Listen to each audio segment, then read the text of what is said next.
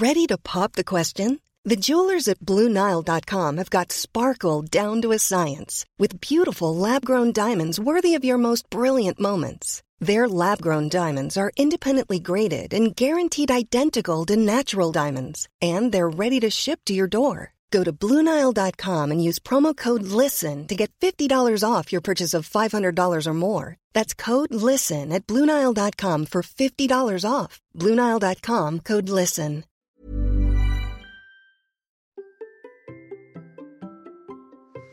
Et si le stress n'était pas forcément mauvais et que c'est avant tout une question de dose et de gestion Nous en parlerons aujourd'hui avec mon invité, Raphaël Oma. Allez, c'est parti. Bonjour, bonjour mes champions et mes champions, c'est Bertrand, bienvenue dans Kilomètre 42, le podcast dans lequel nous parlons tous les mercredis de course à pied, mais surtout de mouvement et d'un mode de vie plus sain pour lutter contre la sédentarité, bouger et prendre confiance en nous. Si vous me découvrez ou découvrez le podcast, il y a quelques années, j'étais un gros hamster obèse de plus de 105 kilos. Après un équilibrage alimentaire la reprise du sport, j'ai perdu 27 kilos et je me suis lancé dans le défi de courir un marathon. Je vous ai raconté tout ça dans la première saison du podcast. Maintenant, mon ambition est de devenir champion du monde de mon monde et de vous aider à en faire de même en vous lançant vos propres défis. Toutes les semaines, je partage mon expérience, des conseils, des rencontres avec des personnes qui nous donnent des idées pour bouger, nous aident à progresser et devenir ces champions et championnes du monde de notre monde. Et si vous voulez aller plus loin avec des conseils complémentaires, j'ai créé sur mon site une page bonus. C'est là que je range des documents gratuits comme des e-books pour vous aider à devenir champion, championne du monde de votre monde ou encore mes recettes de cuisine. C'est gratuit à l'adresse suivante, bertrandsoulier.com slash bonus. Bien entendu, je vous mets le lien dans les notes de l'épisode. Aujourd'hui donc, je vous propose de rencontrer Raphaël Oma. Raphaël est préparateur mental, il accompagne principalement des sportifs professionnels vers l'atteinte de leurs objectifs en développant leur qualité mentale. Il est aussi sportif, enseignant, formateur, podcasteur et auteur d'un livre très intéressant, 8 clés pour gérer son stress comme les champions. Ensemble, nous avons parlé de ce fameux stress qu'il appelle affectueusement Fernand. Et pour Raphaël, Fernand est un peu comme un grand-père protecteur. Il nous veut du bien, cependant il peut devenir oppressant, têtu, vieux, étouffant, s'invitant chez nous sans sonner à des heures parfois inappropriées. Pourtant, il ne veut que nous préserver et nous protéger. Ça, c'est un extrait du livre de Raphaël. Alors, que faire de ce stress? À quoi sert-il? Comment le gérer? Et pourquoi ce stress peut être bon? Dans cet épisode, nous parlons aussi beaucoup de motivation et de l'importance d'avoir plusieurs projets. Je vous laisse maintenant avec ma discussion avec Raphaël. Allez, c'est parti. Bonjour Raphaël. Salut Bertrand. Comment vas-tu? Écoute, je vais très bien. Je vais très très bien. Euh, on est lundi matin quand on enregistre et euh, on est euh, au début d'une chouette semaine, donc tout va bien. Oui, alors chouette semaine. Tiens, pour moi aussi. Alors je dis parce que comme euh, ça va être diffusé un peu lointain, euh, on est le 26 septembre. Moi, je suis à 5 jours de mon premier 24 heures qui sera mon 24 heures pour fêter mes 46 ans. Et toi, pourquoi c'est une chouette semaine qui s'annonce? Écoute, bah, c'est une chouette semaine parce que tu sais, on est encore vraiment dans, dans l'effervescence de, de, la sortie du livre. Euh, je vais faire une, une, conférence très sympa, je pense, euh, mercredi auprès d'étudiants euh, d'étudiants de, l'ESCA à Lyon en présentiel et puis, euh, et puis en, en, visio pour les autres campus. Et puis parce que à partir de vendredi soir, je réunis les membres de mon réseau, du réseau M2P, euh, qui sont donc des préparateurs mentaux qui se sont formés, qui se sont formés avec moi. Donc on passe le vendredi, samedi, dimanche et une partie du lundi ensemble. Donc écoute, voilà, une chouette, une chouette semaine qui, qui arrive. préparation mentale, voilà, le mot est dit. préparateur mentaux, c'est quoi ton métier exact en fait? Alors mon métier, j'ai l'impression que j'en ai plusieurs en fait. Préparateur mental, pour moi, un peu le, pendant du préparateur physique qui va euh, évaluer des qualités physiques, évaluer des exigences sportives qu'on a euh, euh, spécifiquement à notre sport ou peut-être à notre poste, va évaluer donc un état des lieux de départ du sportif, et puis entre l'état des lieux de départ, les exigences du poste les objectifs, va mettre en place une planification de travail. Le préparateur mental fait pareil. Donc, sur ma casquette préparateur mental auprès de sportifs, voire d'entrepreneurs, première étape, ça va être d'évaluer des habiletés mentales. Voilà, de quelle façon est-ce que la personne se concentre, de quelle façon la personne gère sa confiance, gère ses émotions, euh, arrive à, euh, à s'activer euh, ou à gérer son énergie typiquement euh, pendant un 24 heures. Et puis, en tenant compte de ses ambitions, des spécificités de sa vie, on va mettre en place une planification de travail validée avec la personne. Et ça, on pourrait dire que c'est le, le gros de mon métier, c'est d'évaluer, de proposer des, des, des protocoles d'évaluation des habiletés mentales. Il existe aujourd'hui des tests qui sont validés scientifiquement. Et puis après, bah, c'est un travail d'entraînement mental. Et mmh. puis à côté, j'ai une autre casquette où je forme. Je forme à la fois bah, parce que je suis responsable d'un DU, d'un diplôme universitaire en prépa mentale, responsable pédagogique du DU euh, de, Poitiers, donc qui se fait physiquement à Angoulême, mais on est rattaché à la fac de Poitiers. Et puis euh, mon entreprise, bah, comme je disais tout à l'heure avec M2P, Mental de Pro, euh, on est aussi organisme de formation et on forme d'autres personnes. Et donc, ta actualité aussi, c'est un livre, 8 clés pour gérer son stress, comme les champions. Alors, dès que je l'ai vu, moi, j'ai j'ai plongé dessus parce que je me suis dit c'est quand même un sujet, c'est le sujet. Non mais c'est vrai, c'est un, sujet majeur euh, dans la société. Euh, qu'on soit sportif, pas sportif, euh, qu'on soit entrepreneur, qu'on soit salarié, quelle que soit la casquette qu'on porte, le stress, c'est un truc, on y est tous confrontés et on a tous une gestion totalement différente de ces situations-là. Oui, tu as tout à fait raison. Tu as tout à fait raison. Je pense qu'on est de plus en plus attentif justement aux, éléments liés au stress, à l'anxiété. On parle aussi beaucoup de, burn-out euh, et ce qui peut être une conséquence d'un stress chronique important. Et du coup, il y avait une vraie volonté avec euh, avec la maison d'édition Le Duc, si tu veux, de, partager en fait, de partager à la fois des outils qu'on qu'on pressent ou qu'on imagine euh, mmh. réservés à des, à des sportifs de haut niveau, et dans le même temps, je constate notamment depuis, euh, depuis le, premier confinement que nous sommes plus sensibles, il me semble, à nos états internes, à voir comment est-ce qu'on gère nos ressources. Pour certains, c'était génial d'être confiné, pour d'autres, c'était horrible. Et de, et de voir aussi comment est-ce qu'on peut jouer sur notre niveau d'anxiété, euh, sur le fait de retourner au travail, etc.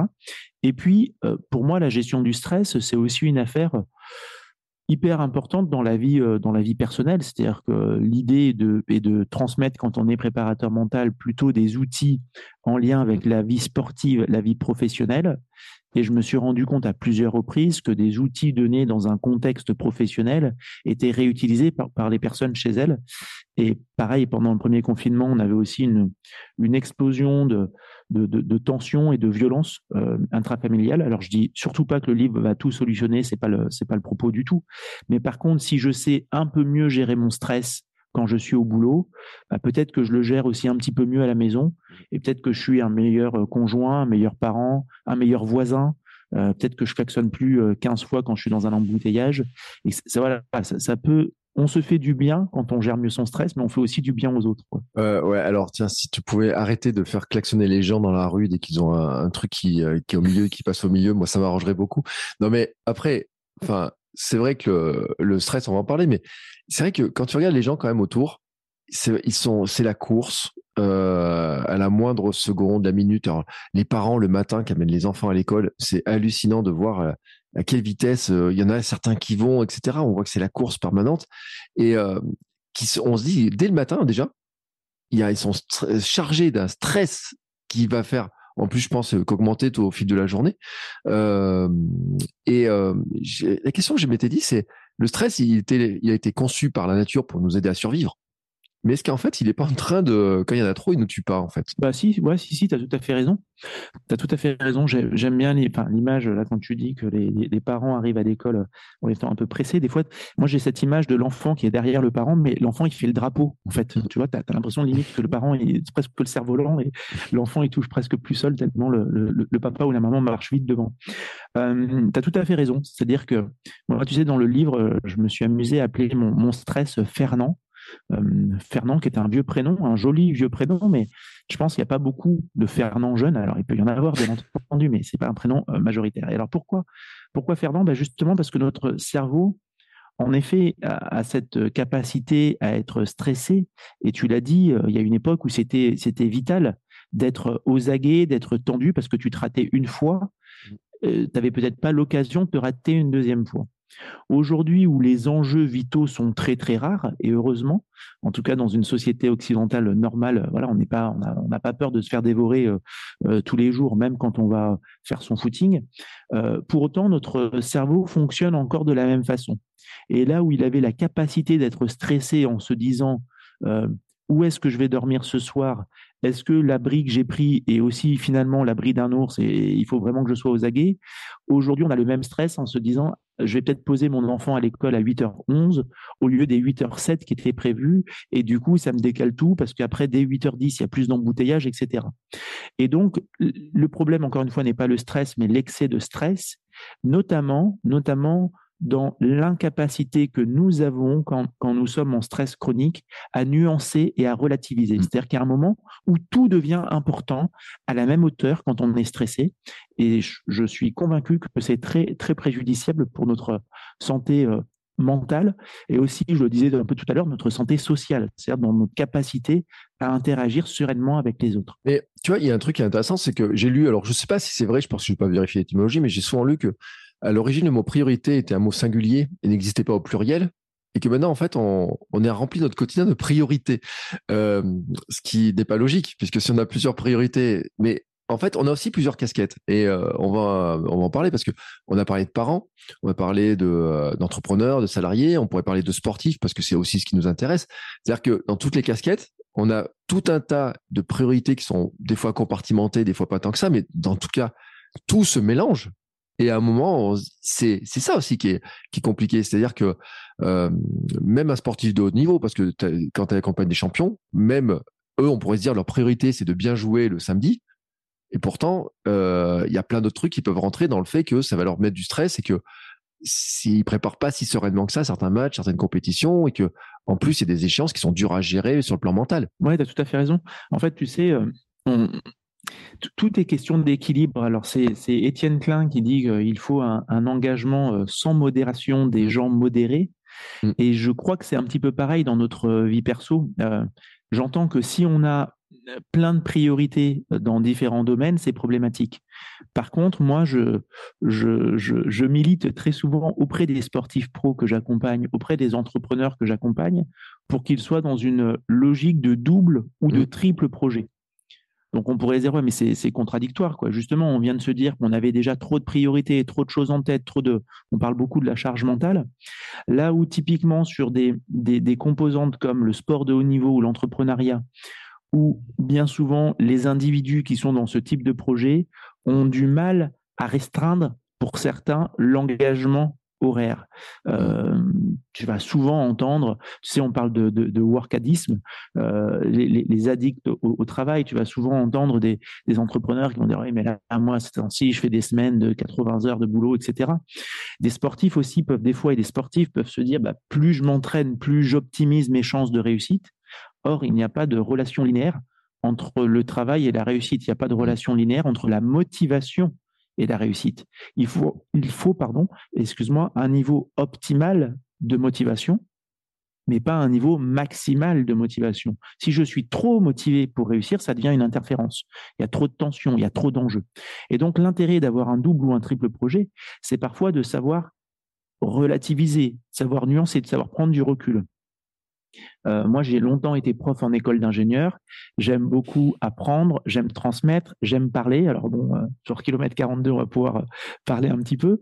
Mais du coup, j'ai encore jamais vu un sportif pro reprenant ses études, mmh. tout en ayant conscience de l'importance du projet sportif. Là, je vais parler de, footballeurs à qui j'ai pu dire, mais tiens, tu sais, tu pourrais juste faire, je sais pas moi, 5 heures d'anglais dans la semaine. Je sais pas si tu serais moins bon footeux.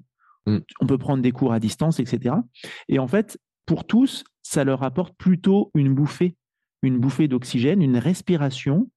Là où le foot ou le sport euh, peut te prendre la tête H24, si tu as un autre projet minime, minime, mais qui te fait plaisir et qui te permet de changer justement de, casquette ou de domaine, ça t'apporte aussi une, respiration et je pense que c'est plutôt salutaire. Euh, c'est marrant parce qu'en fait, c'est un peu l'inverse de nous, enfin de nous. Alors, moi, je sais pas trop dans quel cadre je me mets, mais de ceux qui écoutent le podcast qui ont un travail et qui euh, sont plutôt dans le truc de dire je vais prendre 4, 5 heures, 6 heures dans ma semaine pour faire du sport, pour préparer des objectifs. On est plutôt dans cette euh, dans cet équilibre-là. Moi, je dis que je suis à cheval parce que je sais plus trop en fait. je dis que je suis sportif pro à ma manière, semi-pro, je sais plus comment, mais la semaine où je cours 13 heures ou 14 heures, il y a un moment donné, je, je sais plus quelle est mon activité principale, surtout qu'après je fais 12 ou 13 heures, enfin pas autant, mais 6, 7 heures de podcast des fois dans la semaine. Donc je me dis là, j'ai vraiment la cassette kilomètre 42, le coureur à fond. Mais il y a plein de gens comme ça, qui sont comme ça, qui se disent, bon, bah moi j'ai 5, 6 heures dans ma semaine, j'ai envie, euh, je vais courir, je vais faire du sport, du triathlon, euh, du foot ou n'importe quoi, euh, et, et, qui, au départ, ils le font quand même pour leur bien-être. Après, il y a un esprit de compétition hein, pour revenir, mais l'échéance sportive peut aussi créer un stress. Et moi, j'ai, je me rappelle au marathon de Paris, quand je fais le marathon de Paris, le gars à côté de moi, je le raconte souvent, il se met à pleurer avant le départ. Donc il y a les émotions qui remontent. Euh, moi, le stress que j'avais de dire euh, est-ce que j'ai les bonnes chaussettes pour faire ce marathon? Trois jours avant, la question de se dire mais est-ce que j'ai les bonnes chaussettes? Est-ce que je vais pas Est-ce que je vais manger bon truc? Est-ce que je vais pas louper le ravito? Est-ce que je vais être à l'heure au départ de la course? Enfin, C'est vrai qu'on on a des, tout un tas de, de, de, choses qui rentrent qui sont vraiment parasites, même sur une activité, on pourrait dire, euh, on fait du sport pour se détendre, quoi, ou pour la forme. Ouais, tu as tout à fait raison. C'est vrai que ce, cette pratique sportive peut générer du stress. Euh, en même temps, en même temps, je pense qu'on est bien souvent plus épanoui quand même mmh. en ayant euh, ce stress et cette activité. Et après, tu sais, pour le, stress, euh, le stress, j'aime à dire, c'est pas moi, hein, je, synthétise comme ça, qu'en fait, il nous faut deux ingrédients pour être stressé. Il nous faut un enjeu important. Un mmh. enjeu important, c'est-à-dire que la fin, la fin de cette histoire est importante pour moi. Voilà, qu'est-ce qui va se mmh. passer à la fin? Ça compte. Et deuxièmement, pour avoir du stress, il faut que je me pose des questions sur mes ressources. Mmh. Est-ce que j'ai, que je, que je doute, voilà, à tort ou à raison, ça n'a pas d'importance, mais je doute, je me questionne sur la capacité de mes ressources à faire face à cette situation. Donc, je suis dans quelque chose d'important et je ne suis pas sûr d'être au niveau euh, des, exigences de, cette situation. À partir, du moment, à partir de ce moment, il peut y avoir du stress. Donc, une fois qu'on a dit ça, c'est vrai que des fois, même un, un DG, un cadre, une cadre, peu importe, quelqu'un qui est dans son entreprise, tout va bien, on pourrait se dire non mais attends, euh, et tonton ou et le voisin et papa, enfin je veux dire tu vas juste faire un marathon, c'est un loisir, bah détends-toi, bah, zéro stress. Mm. Mais justement pour ces personnes et pour toi et pour les personnes qui écoutent ton podcast, bah, ça peut être quelque chose d'hyper important et que moi je vais euh, respecter et valoriser vraiment. C'est quelque chose aussi qui va venir euh, titiller notre confiance en nous est-ce mmh. que j'ai la capacité, comme je le disais, mais c'est aussi quelque chose qui vient nourrir, questionner l'estime de nous. Est-ce que j'ai la valeur? Est-ce que j'ai suffisamment de valeur pour? Et le fait déjà de se lancer dans un kilomètre ambitieux, dans un Ironman ou n'importe, peut-être qu'on se questionne sur la capacité, mais pour beaucoup, ça va dans tous les cas nourrir l'estime de soi, d'avoir osé, l'estime d'avoir enclenché euh, cette, euh, cette, euh, cette, démarche, de s'être lancé dans ce projet ambitieux. Et je trouve que c'est très, très sain pour notre santé. Et donc, ça peut générer du stress parce qu'il y, a de l'enjeu. Et, et c'est vrai. Et tu as raison, parce que moi, l'enjeu de mon marathon, c'était ça fait quand même deux ans que j'y pensais. J'ai eu plein de gens où on a des parcours. Alors, moi, une perte de poids, mais beaucoup de gens en perte de poids. Mais il y en a, c'était la maladie, d'autres, c'était se prouver qu'ils voulaient faire des choses.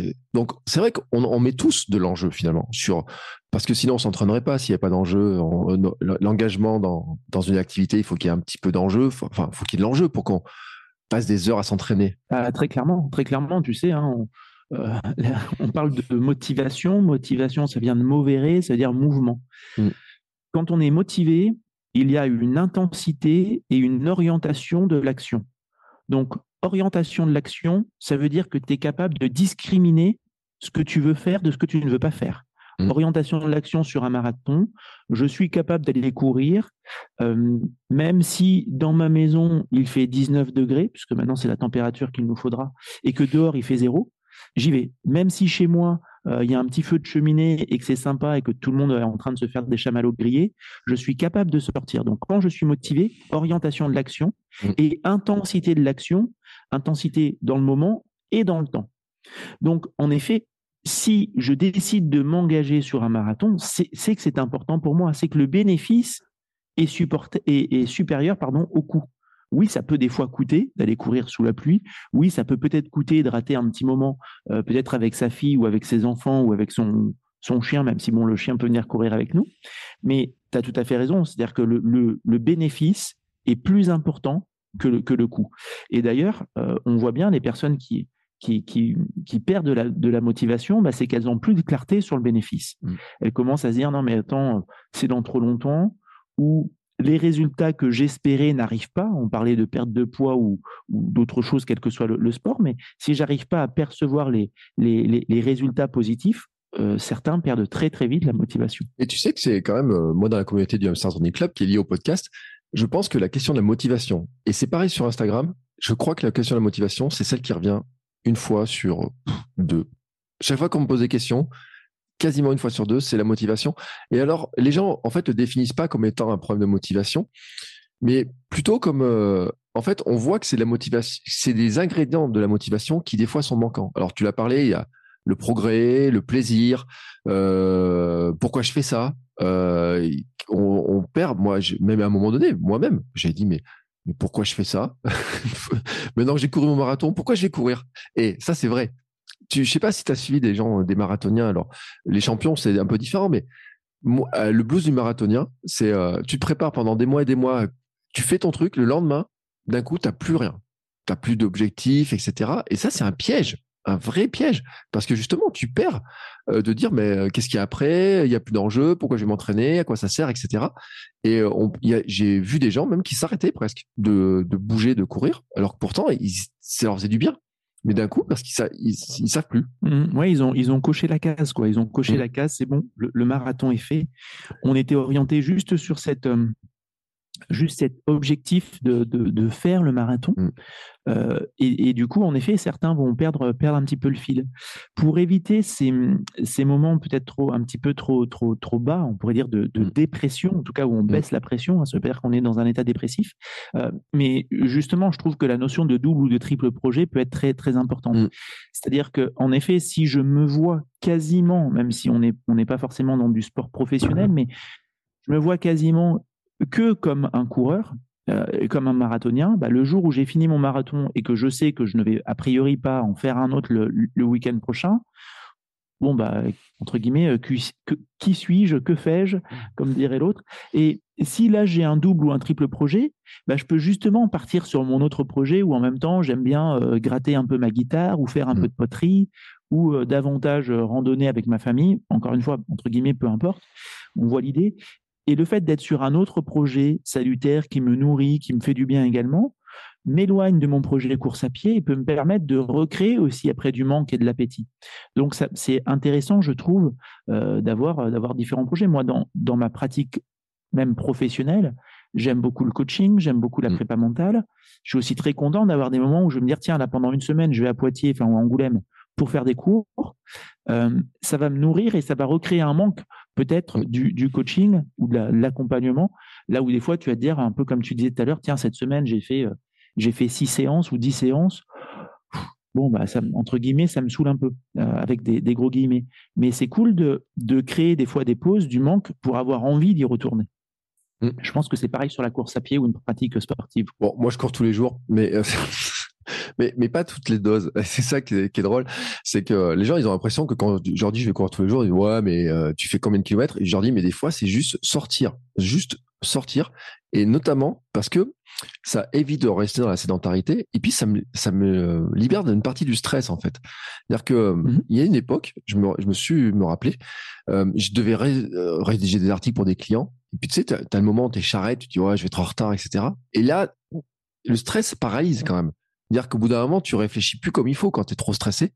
Et je disais, hop, je vais courir, je vais marcher un peu, je reviens, ça va couler de tout seul derrière. Et ça, c'est un effet qui est vraiment libérateur, j'ai envie de dire, de, de dire, bon, je change de sujet pendant un moment, hop, je prends une autre casquette peut-être un certain temps, et puis quand je reviens, je suis dans un autre état en fait. Ouais, je suis d'accord. Oui, oui. À la fois, à la fois dans ton cas là, tu changes de, de sujet euh, et tu changes aussi euh, vraiment d'activité. Et typiquement, tu mets le corps en mouvement euh, quand on court, a priori, on, quand on, on, a la chance de courir sur les deux pieds, donc on mobilise aussi davantage le, le, le cerveau. Et ouais, c'est pas juste changer d'activité. Euh, je bosse sur euh, l'article que je dois faire pour Pierre et euh, bah, j'arrête, je passe à l'article que je dois faire sur Martine. Le fait là de partir courir aussi te fait beaucoup de bien et tu as tout à fait raison. Tu sais, moi, il y a, y a plein d'idées que j'ai trouvées de, de développement de, de, mon activité pro que j'ai trouvées en courant. Mm. Et, je pense que je, je, dis des fois en, rigolant vraiment, mais je veux dire, le, sport, la course à pied, je, dis des fois m'a rendu riche, mais c'est pas riche, je euh, je suis pas millionnaire, c'est pas ça, mais en tout cas, j'ai eu plein d'idées de formation, euh, d'ateliers animés que j'ai trouvé en courant. Mm. Et comme tu le dis, des fois, c'est pas en étant derrière, son PC euh, 8 heures de suite qui va nous permettre d'être le plus efficient. Et mais moi, je fais des bablaruns et j'ai même fait des épisodes en courant. Et il y a un défaut, c'est que quand je pars en cours, mais ça marche aussi en marchant, euh, c'est que à ce moment-là, j'ai l'impression que le flux d'idées ne s'arrête plus du tout. Et je me retrouve des fois à, parler pendant 45 minutes en me disant mais ah punaise, mais de quoi t'as parlé et tout? Et même à la fin, et je sais pas, hein, des fois je me rappelle même plus de quoi j'ai réellement parlé. J'ai cet enregistrement là, ce truc qui tourne comme ça. Si je réécoute pas, mon cerveau il est parti. Euh, dans plein d'endroits. Et ça, c'est la magie du cerveau, hein, qui fait des connexions, des, des liens, des, tout un tas de choses. Et c'est vrai que c'était ce fait de bouger, et ça a été prouvé par la, par la science, hein, que quand on bouge, il y a ça fonctionne différemment et que c'est normal qu'on ait des idées, qu'on ait des nouvelles connexions qui se fassent quoi. Clairement, on est on est on est plus on est plus créatif. Alors moi, dans ton livre, j'ai, euh, je me suis plongé dedans. J'ai pas tout à fait fini, hein, je, dois, je, dois, te dire, parce qu'il y a des exercices, il y a des trucs. Euh, mhm. j'ai fait connaissance de Fernand. Je trouvais, c'est bien Fernand de discuter avec Fernand et tout. Je me suis dit, euh, j'avais de te poser la question d'ailleurs, de savoir si ton Fernand il allait bien là tout de suite ou euh, si ton Fernand n'était pas c'était pas un peu agité avant l'enregistrement? Écoute, non, là, ça va, ça va. Tu sais, euh, un, des, un des outils que je présente aussi euh, rapidement, on, appelle l'inoculation au stress, mmh. euh, c'est-à-dire d'être régulièrement, de prendre des rendez-vous, de prendre mmh. des rendez-vous avec Fernand. Donc, Fernand, c'est notre stress. J'aime bien le fait de pouvoir le, le, le personnifier, un peu d'imaginer un personnage. Euh, bah là, en prenant régulièrement des rendez-vous, c'est vrai que ces temps-ci, je parle souvent du, du, du livre. Euh, et donc voilà, on, a, on est sur une petite inoculation. Donc là, je, je pour avoir suivi, je sais que tu es très sympathique, j'ai un peu écouté le, le podcast et mmh. tout. Donc non, là, là Fernand était pas trop réveillé. Il l'était un petit peu plus. J'ai fait une conférence il y a trois jours là devant 70 personnes à Cluny. Bon, bah là, par exemple, il était un peu plus mm. que maintenant où je suis dans la maison, enfin chez moi, je discute avec toi, je suis assis, enfin c'est plus c'est plus pépère. Mais euh, mais j'ai bien un Fernand qui vient me voir euh, de temps en temps et c'est très bon signe encore une fois. Ouais. Bon, et moi j'ai jamais mangé personne. J'ai euh, personne. À... non, non, c'est vrai hein, et tout. Des fois j'ai des invités qui me font pleurer d'émotion et j'ai les poils qui se dressent parce qu'il y a des belles histoires. Mais pour l'instant j'ai jamais mangé personne, ne serait-ce que parce qu'à travers l'écran c'est pas très facile. Euh, non, mais tu sais, j'étais pendant, j'ai enseigné pendant dix ans à la fac, euh, quand même, et euh, j'essayais de, de, baisser le niveau de stress de mes étudiants quand ils devaient poser une question. Tu sais, ces moments où tu attends d'avoir de l'interaction. Moi, j'ai enseigné pour avoir de l'interaction et tout, mais tu les sentais super stressés, super, euh, euh, tu vois, difficile d'accès et tout. Et moi, je faisais tout pour dire non, non, mais euh, on peut discuter, on peut échanger sur plein de sujets, on peut parler de plein de choses. Donc, souvent, je leur parlais d'ailleurs du sport et pour voir s'ils faisaient du sport. Je sais pas si tes étudiants, tu leur dis de faire du sport, justement dans ces histoires de de, de projets, de double ou triple projet, c'est-à-dire de dire, bah euh, toi, c'est peut-être des études un peu spéciaux parce qu'en préparation mentale, ils sont, j'imagine, un peu sportifs. Ils viennent peut-être de STAPS, de choses comme ça. Mais c'est des conseils que tu leur donnes de dire ouais bon il euh, n'y a, pas que les études il y a ça il y a ça il faut cumuler les, plusieurs casquettes. Ouais, très clairement. Très clairement tu sais j'ai été euh, j'ai été moi pendant neuf ans euh, prof en, école d'ingénieur. J'étais prof de PS mmh. j'étais prof de, de, PS avant ça j'étais prof dans, dans, le secondaire de manière classique. Et quand j'étais donc prof en école d'ingé c'était une école d'horticulture et de paysage Mm. Donc, on était assez loin de l'univers STAPS. Par contre, moi, ce qui me plaisait beaucoup, c'est que c'était des jeunes bah, qui adoraient la nature. Quand tu es mm. étudiant en paysage et en horticulture, ils aimaient bien avoir des potagers, euh, du maraîchage. Euh, voilà. Donc, déjà, ils avaient une appétence pour être dehors. Ça, c'était cool pour les activités. Et après, si tu veux, je leur disais exactement la même chose que j'aurais pu te dire ou ce que toi, tu disais quand tu, parlais de, de la rédaction d'articles pour certains de tes clients. C'est-à-dire que pendant les périodes de partiel, je voyais des fois un peu moins d'étudiants à l'AS. Mm. Euh, je pouvais avoir des étudiants ou des étudiantes qui venaient me demander en gros s'ils pouvaient pas sécher le cours de PS parce qu'ils avaient de l'EPS obligatoire jusqu'à la fin de la licence pour aller réviser. Mm. Et je leur disais mais en fait tu seras beaucoup plus efficient après tes deux heures de PS. Mm. Viens courir avec nous, viens te marrer un peu parce que des cours pareil. Alors Moi, j'ai, enfin, mangé une fois une personne, mais vraiment, enfin, c'est une personne qui l'avait cherché. Mais à part cette personne, j'ai jamais mangé personne. Non, je mais, mais, du coup, euh, je dis voilà, viens plutôt te marrer un peu avec nous. On faisait des activités comme du, du flag football, c'est un peu comme du football américain, mais il n'y avait pas de plaquage, on doit juste attraper un drapeau. On faisait un sport que j'adore qui s'appelle le kinball. Je leur faisais, je leur faisais aussi du softball, enfin plutôt donc des jeux coopératifs. L'idée n'est pas d'être mm. Le, Léo Messi de l'équipe et puis de pouvoir tout faire tout seul. C'est des sports où tu peux rien faire sans les autres. Et du coup, euh, du coup, j'ai toujours eu ce discours de dire euh, pratiquer, bien entendu. Puis bah, j'essaye d'être congruent, d'être aligné avec ça. Donc, euh, je veux dire, y compris, y compris, bah moi, il y a, des moments, si tu veux, où, où j'explique aussi aux préparateurs mentaux que dans nos métiers où on donne beaucoup d'attention à l'autre quand on est en séance, se préserver et prendre du temps pour soi fait partie du process. C'est-à-dire que quand moi je vais courir une heure ou quand je vais me poser, j'adore euh, aller me mettre dans les, dans les rivières ou dans les lacs, y compris en hiver. Mais quand je vais me poser euh, dix minutes dans une rivière au mois de novembre, bah, je me fais du bien, mais ça me permet aussi d'être un bon professionnel, de prendre du temps pour moi. Donc je pense que c'est important d'avoir ces, ces, ces, ces respirations, ces bouffées d'oxygène, encore une fois, dans sa journée, dans sa semaine. Donc ouais, je conseille, y compris aux étudiants qui font euh, le DU de prépa mentale, d'avoir une activité sportive et de et de d'entretenir leur leur passion quoi. Euh, attends attends tu vas me dire que tu vas te tremper dans des rivières au mois de novembre? Ouais ouais, ouais bien sûr. Euh, tu sais j'avais mis une petite vidéo même et puis peut-être qu'un jour on pourra on, on, devrait bien pouvoir trouver un lac entre entre la Savoie et puis et puis l'Auvergne. Mais si tu veux euh, comme je te disais tout à l'heure, on n'est on pas très bon pour gérer le stress chronique. On n'est pas mm. fait pour être stressé constamment. Par contre, on est visiblement assez bon pour gérer des pics de stress. Mm. Et typiquement, d'aller se baigner euh, quelques minutes euh, dans une eau à 5 degrés en hiver, euh, bah, va décharger, va décharger des hormones de stress, puis des hormones de bien-être. Et en effet, d'un coup, on fait, on fait monter le stress, donc le système nerveux sympathique, celui qui peut donner envie donner euh, envie de, de, fuir, par exemple. Euh, mais après, on développe aussi énormément notre système nerveux parasympathique, celui qui permet de, de récupérer. Et je vais essayer, alors c'est pas toujours évident euh, en n'ayant que le, le, canal auditif qui fonctionne pour les personnes qui nous écoutent, mais d'imager ça avec une, une, la courbe d'une balançoire.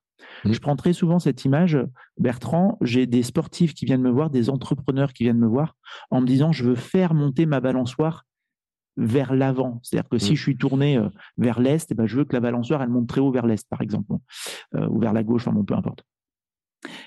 Si, dans la vraie vie, si euh, ta fille ou si un neveu ou une nièce te dit je veux faire monter ma balançoire très haut, tu vas lui dire bah oui, pas de problème, prends de l'élan. Mm. Donc on va de l'autre côté aussi pour la faire monter. Et c'est vrai que là, ça nous paraît très logique dit comme ça, mais dans les faits, moi je vois beaucoup de sportifs, d'entrepreneurs qui me disent je veux plus je veux plus de buts, je veux courir plus vite, je veux plus de muscles, je veux plus de clients, je veux plus d'argent, je veux plus, plus, plus. Donc, je veux faire monter cette balançoire, mais qui sont, entre guillemets, assez mauvais pour prendre de l'élan et donc être capable d'avoir plus de parasympathique. Je veux mmh. plus de détente, je veux plus de relâchement, je veux plus de capacité à me régénérer. Et, et si tu veux, pour moi, le fait de prendre des rendez-vous comme ça avec Fernand, parce que je suis dans un club où tous les dimanches, euh, on va dans le lac du Bourget, pas très loin, on se baigne, euh, y compris en janvier au Bourget, donc l'eau elle est à 4 degrés. Et maintenant, enfin, l'hiver dernier, j'ai arrivé à nager euh, au maximum. Je pense que moi, je dois faire 600, 700 mètres. Euh, voilà, dans, dans, une eau comme ça à 4 degrés. Bah, oui, ça crée un stress sur le moment, mmh. mais ça décharge aussi beaucoup d'acétylcholine, ça décharge après de la dopamine, qu'on appelle des fois aussi l'hormone de la récompense, mmh. et tu te sens très très bien après. Donc, euh, je trouve que c'est cool. Et puis, bah, c'est très bon aussi pour, euh, tu sais, pour une grosse vasoconstriction. Euh, après avoir couru un marathon, pouvoir se poser dans une eau un peu froide, intense. Et voilà, on va dire que là, c'est une cryothérapie complètement gratuite. Bon, eh ben écoute, on verra ça si si dimanche après 24 heures, il me prend l'envie de me tremper dans une rivière froide. tu nous enverras la photo. Ouais, l'épisode sera diffusé largement après, donc j'aurai le temps de te dire si c'est le cas ou pas. J'ai fait un épisode avec Leonardo Pelagotti, qui est euh, instructeur Wim Hof France et tout. on avait beaucoup parlé de ce froid, de cette respiration. il fait des stages dans le Cantal, là, en plein hiver, dans la neige, il va se tremper, il fait ça en plus. Puis cette année, il rajoute du yoga et de la course. J'ai vu ça, ils font des stages communs. Ça, ça, coche toutes les cases, sauf que moi, le froid, tu sais, c'est mon truc, c'est, c'est, euh, j'ai froid tout le temps, en fait. C'est mon, ma femme qui fait la naturopathie, on a étudié mon truc, on dit, mais c'est normal. en fait, le froid, moi, j'ai du mal, mais je m'entraîne. Tu sais, je m'entraîne euh, vraiment là-dessus. mais on va revenir sur cette histoire d'élan. Parce qu'il y en a qui voudraient prendre de l'élan aussi, mais sans forcément se mettre dans l'eau froide. Hein. Mais quand on dit je veux prendre de l'élan, parce que tu as parlé un peu de récupération, c'est quoi prendre de l'élan finalement? De se dire, allez, je veux, par exemple, je sais pas, jamais fait de marathon, je me lancer dans mon premier marathon. On va prendre ça, mais les gens, vous, pouvez faire un 5 ou un 10, hein, ça marche pareil. C'est quoi l'élan pour dire, je vais faire cet effort sportif que je n'ai jamais fait jusqu'à maintenant Écoute, en fait, alors si, je reprends ma, métaphore de la balançoire, euh, bon, la balançoire, il y a un moment où la, balançoire, elle est, elle est pile dans l'axe, mmh. avec mes les, deux cordes pile à la verticale. OK.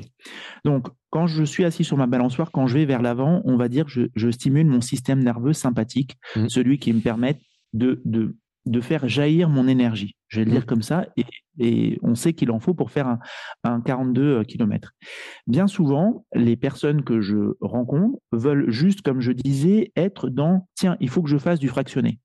On m'a dit, ou, d'abord, je, développe le foncier, puis après, euh, je dois développer ma VMA euh, ou la PMA. Enfin bon, c'est des trucs qui sont un peu lointains maintenant pour moi. Puis ma capacité, donc voilà, je vais être au seuil, je vais faire ci, je vais faire ça. Ok, ça parle très bien aux gens qui nous écoutent. Sauf qu'en fait, pour supporter cette charge d'entraînement, pour faire monter ma balançoire, ce qu'on a des fois du mal à comprendre, c'est que je dois aussi développer mon système nerveux parasympathique. Mmh. C'est comme si je voulais muscler mon système nerveux parasympathique pour que mon organisme soit plus capable de récupérer. Muscler mon système nerveux parasympathique, ça peut être mettre en place régulièrement des séances de relaxation dans ma semaine. Mhm. Plus je vais être capable de me relaxer de façon efficiente, plus je vais être capable d'endosser, de, de, de porter la charge d'entraînement.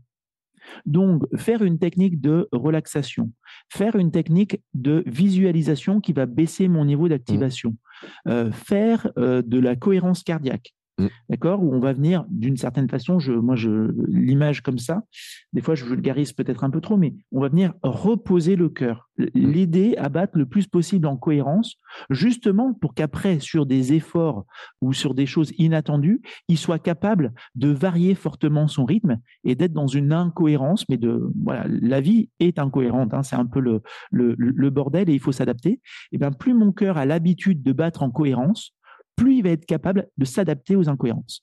Donc tous ces moyens, pour moi, Bertrand, vont être des moyens qui vont me permettre de prendre de l'élan, voilà, d'avoir un système nerveux parasympathique puissant mmh. qui me permet de gérer aussi le stress de la vie. C'est n'est pas pour me retirer au monde et devenir un, monastère ou un moine, un moine zen, mais je prends plus d'élan pour être capable après de gérer le stress des trois mecs qui me klaxonnent euh, le matin, de l'imprévu qui par définition est, complètement inattendu et qui chamboule un peu la journée, mais en fait c'est peut-être pas si grave, etc. Et donc le, parasympathique nous aide beaucoup. Mais moi, il y a un sujet aussi, sur lequel je suis très, euh, très attentif et pointilleux un peu, c'est le sommeil et euh, le manque de sommeil sur le stress. Et euh, justement sur ces histoires là de d'élan euh, comment tu veux créer de l'énergie? Comment tu veux récupérer? Comment tu veux être bien si tu dors pas? Et pourtant la société euh, on vit dans un monde où euh, le, le sommeil a été quand même mal vu en, puis on peut dire et c'est c'est pas fini cette histoire là mais c'est vrai que rappeler quand même aux gens que dormir c'est quand même une base importante pour justement mieux gérer. C'est pas mal. Ouais c'est pas mal. Il y a... ça aide. Ça aide. Non, mais tu as tout à fait raison. Ça aide un petit peu. Ça aide, Ça, aide beaucoup. Parce que c'est vrai qu'on le voit. Et moi, tu sais, j'ai, dans mon passé, j'étais euh, webmaster du Clermont Foot. Bon, à l'époque, ils jouaient national encore. C'était pas encore de la division 2, tu vois. Ah si, division 2 quand même à un moment donné. Euh, c'est leur tout début, tout début de l'entrée dans le professionnalisme. On découvrait des joueurs qui arrivaient de clubs comme Caen, tu vois, des trucs comme ça. Il y en a un, je lui dis un jour en interview, on était devenus un peu amis, puis on me dit, c'est quoi ton boulot en fait? Il m'a dit, bah moi, c'est m'entraîner, dormir, bien manger, faire la sieste. Et c'est de gérer ça, en fait. C'est-à-dire d'être en forme pour bien m'entraîner, de bien m'entraîner et ensuite de récupérer, de bien manger, d'être en forme pour que tous les samedis, et puis même euh, après, il y a les mercredis et samedis, mais d'avoir ce système-là et tout. Et j'ai attends, on paye pour faire la sieste? Il dit, bah oui. il dit, je dis, mais c'est vrai? Il me dit oui. Il me dit, mais certains ne le font pas. Certains le font, certains le font pas. Certains mangent bien, certains mangent pas bien, etc. C'est des discussions que j'ai eues. J'ai des joueurs foot pro ont été invités sur le podcast. C'est vrai que tout le monde le gère pas de la même manière, mais pourtant, on a l'impression que pour les pros, ça devrait être la base de tout, comme ça. Est-ce qu'ils le comprennent bien tous ou est-ce que même eux, ils ont du mal à l'intégrer ça, bah, ça, dépend beaucoup de la personnalité, mais là, ce que te dit, euh, ce que te dit le, sportif, pour moi, est complètement analogue à ce que je disais quand je dis quand moi je vais faire mon footing ou quand je vais me poser dans la rivière, ça fait partie du process. C'est-à-dire que pour être, pour être un bon, euh, enfin là je parle de, l'exemple de PM, mais, euh, mais oui, bah, tu dois être reposé. Donc en effet, on pourrait dire que euh, s'aérer, dormir, peut-être faire la sieste, veiller à son alimentation, ça fait partie du process. Et donc sur les sportifs, bah, ça dépend vraiment des personnalités. Il y en a qui ont une approche très, très professionnelle, il y en a qui vont être plus casaniers, mm. plus introvertis, qui peuvent avoir plus de capacité en fait à, à suivre ce rythme-là. Là où pour d'autres, c'est un vrai c'est un vrai challenge. Et d'ailleurs, et d'ailleurs dans leur smoothie, tu sais, j'ai aussi donc moi mon, mon petit podcast, le, mm. smoothie, où je parle un peu des, des ingrédients euh, de, de, chacun pour être performant. Bah, tu, tu, peux aussi constater qu'en effet, il y a le, le, bénéfice de la sieste et que dans le même temps, si pour d'autres, ça leur coupe trop de leur vie sociale, pour certains, il va peut-être mieux valoir ne pas faire la sieste et pouvoir discuter avec leurs trois meilleurs copains euh, autour d'un café euh, que d'aller dormir. Mm. Tu vois, pour leur équilibre et pour leur capacité à long terme à performer. Mais si on n'est que d'un point de vue physiologique, bah, en effet, on, va dire que tu dois veiller de telle façon à ton alimentation, à ton rythme de vie, ton rythme de sommeil, et que, et que c'est cette voie-là qui est la plus efficiente. Donc les sportifs qui ont la, la, plus grande ambition le comprennent, mais comme je te disais tout à l'heure sur la, sur la motivation, pour certains, le coût, le coût est trop important par rapport aux bénéfices. Ils vont dire non, mais moi je préfère passer euh, euh, deux heures le soir à jouer avec mes meilleurs potes qui ne sont pas footballeurs professionnels. Ça me fait du bien, ça m'enlève de la pression plutôt que d'aller me coucher à 22 heures. Donc il y a toujours cet équilibre à trouver. Ouais, que c'est vraiment une gestion personnelle en fait. Hein, que on, chacun réagit pas de la même manière, chacun a besoin d'éléments différents, hein, de d'horaires d'éléments différents. Euh, et puis je pense qu'il y, a quand même une histoire aussi, les histoires perso, les histoires familiales, l'éducation, l'environnement, tout ça qui qui gère, par exemple, moi et ma femme, on ne gère pas le stress de la même manière. Enfin, ma femme, elle passe ses examens de naturopathie en ce moment. Je vois la dose de stress, mais je me dis, mais moi, je suis mort. si je me mettais le même stress qu'elle sur mes examens, moi, j'ai jamais été stressé sur mes examens. Ça, c'est un autre truc, hein, c'est, euh, c'est jamais. Alors vraiment, euh, ce qui a épaté euh, tout le monde. Mais euh, c'est pas ce qui m'a stressé. Mais ma femme, je vois, elle a un stress énorme. Mais ça, c'est, ça vient aussi beaucoup de, l'éducation, de, de plein de choses, en fait. Clairement, clairement, ouais, tu as tout à fait raison. Euh, l'éducation, tu disais, c'est Bourdieu qui disait que, euh, qui parlait d'habitus, d'habitus en, disant, bon, il disait, c'est une structure structurée et structurante. C'est-à-dire la façon dont on a été mm. éduqué est une structure un peu comme un immeuble, un échafaudage, qui mm. est donc structuré, qui est construit, et qui est structurante, c'est-à-dire qu'elle construit, elle définit nos, réactions dans telle ou telle situation. Donc en effet, selon mmh. ce que l'on a vu autour de nous, ça peut nous influencer. Ça ne veut pas dire que, enfin, ça nous influence. Ça ne veut pas dire par contre qu'on copie forcément. Tu, vas aussi avoir des exemples de personnes qui justement vont se, construire en opposition avec ce qu'ils ont vu à la maison. Ça veut dire qu'on reproduit forcément les mêmes schémas. Mais en tout cas, oui, notre éducation nous influence euh, par rapport à notre gestion du stress. Tu le vois dans, dans des sports comme comme le foot, où euh, les, les, les, Français qui vont à l'étranger, par exemple, qui vont en Angleterre, vont me dire bah, la préparation du match n'est pas du tout la même. Avant le match, tu as beaucoup plus de musique, euh, on, on, on, sacralise un peu moins euh, peut-être ce moment. Pour autant, mm. les personnes sont très prêtes au moment du match. Donc, euh, tu as tout à fait raison sur l'aspect culturel. Selon les modèles qu'on a vus, on va plus ou moins euh, se synchroniser dessus. C'est c'est intéressant parce que, en plus, même pour nous qui ne sommes pas des sportifs pros, on se rend compte que ça, ça a un impact aussi sur la manière dont on aborde le sport. Et notamment, il y a un truc qui, j'ai des questions des fois qui me remontent, et j'appelle ça le syndrome du bon élève aussi. Tu sais, c'est de dire, si je dois préparer une course, je dois absolument faire ça, ça, ça, ça, ça, ça, ça. Et si je le fais pas, eh ben, tu parlais de confiance dans mes capacités, etc. dire, ben, euh, si je fais pas ça, est-ce que je pourrais bien préparer ma course? Et après, on se rend compte que le voisin, il a pas du tout fait ça et qu'il arrive à faire sa course, qu'un autre a fait de telle manière, il arrive à faire sa course. Mais par exemple, les coureurs débutants qui ont jamais préparé un format, toi en plus, tu préparé, tu préparais de l'ultra, tu as fait de l'Ironman ou de, du Half, hein, je crois. Hein. Ouais, ouais, j'ai fait, j'ai fait deux Ironman, j'ai fait plusieurs trails un petit peu mm. longs, j'avais fait la 6000D, j'avais fait le, le Chimbered mm. aussi en Martinique. Donc ouais, j'aime bien, j'aime bien les épreuves d'endurance. Et les gens, tu vois, qui se disent bon, je veux faire un Ironman, ils disent euh, euh, est-ce qu'il faut que je passe, il faut que je fasse ça, faut que je fasse ça, je fasse ça. Tu vois, c'est le syndrome un peu ce que j'appelle du bon élève. Et tu dis si je le fais pas, bah, euh, je risque de me planter. Donc je rajoute du stress en fait. Ouais, très clairement. En fait, bon, j'ai souvent des réponses de Normand. Je suis désolé, c'est un peu ce que je disais tout à l'heure avec Klein là, sur l'engagement sans modération des gens modérés. En fait, euh, tout est question d'équilibre. Il y, a, un monsieur qui s'appelle Timothy Galway qui dit que la performance, elle est égale au potentiel moins les interférences. À nous de voir si, quand je me mets comme ça dans, ce, dans cette planification, euh, tu me disais, tiens, voilà, il faut faire ça, il faut mmh. faire ça, il faut faire ça.